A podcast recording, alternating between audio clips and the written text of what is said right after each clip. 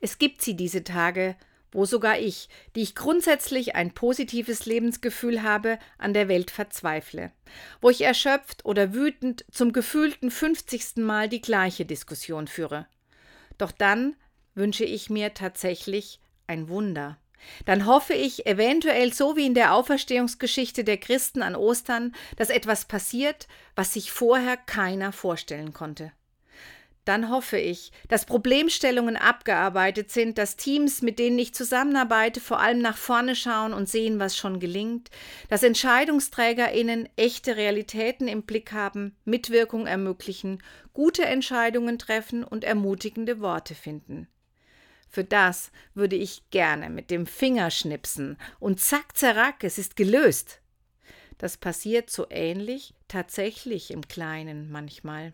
Und dann lächle ich, dann spüre ich eine besondere Wärme in mir, dann bekomme ich Kraft und werde zuversichtlich.